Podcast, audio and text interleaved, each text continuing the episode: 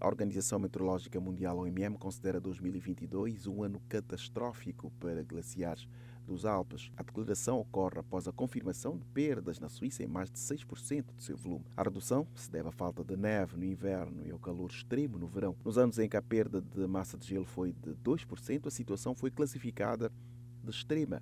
O derretimento é um dos indicadores do estado do clima da OMM. De acordo com a publicação divulgada esta quarta-feira, houve uma perda de cerca de 3 km cúbicos de gelo somente este ano. Esse total quebra recordes anteriores de derretimento, segundo o relatório da Comissão Criosférica da Academia Suíça de Ciências. O estudo mostra que a escala drástica do recuo glacial só tende a piorar. O degelo cedeu em muitos recordes anteriores do verão quente de 2003. Da ONU News em Nova York, Eleutério Gavan.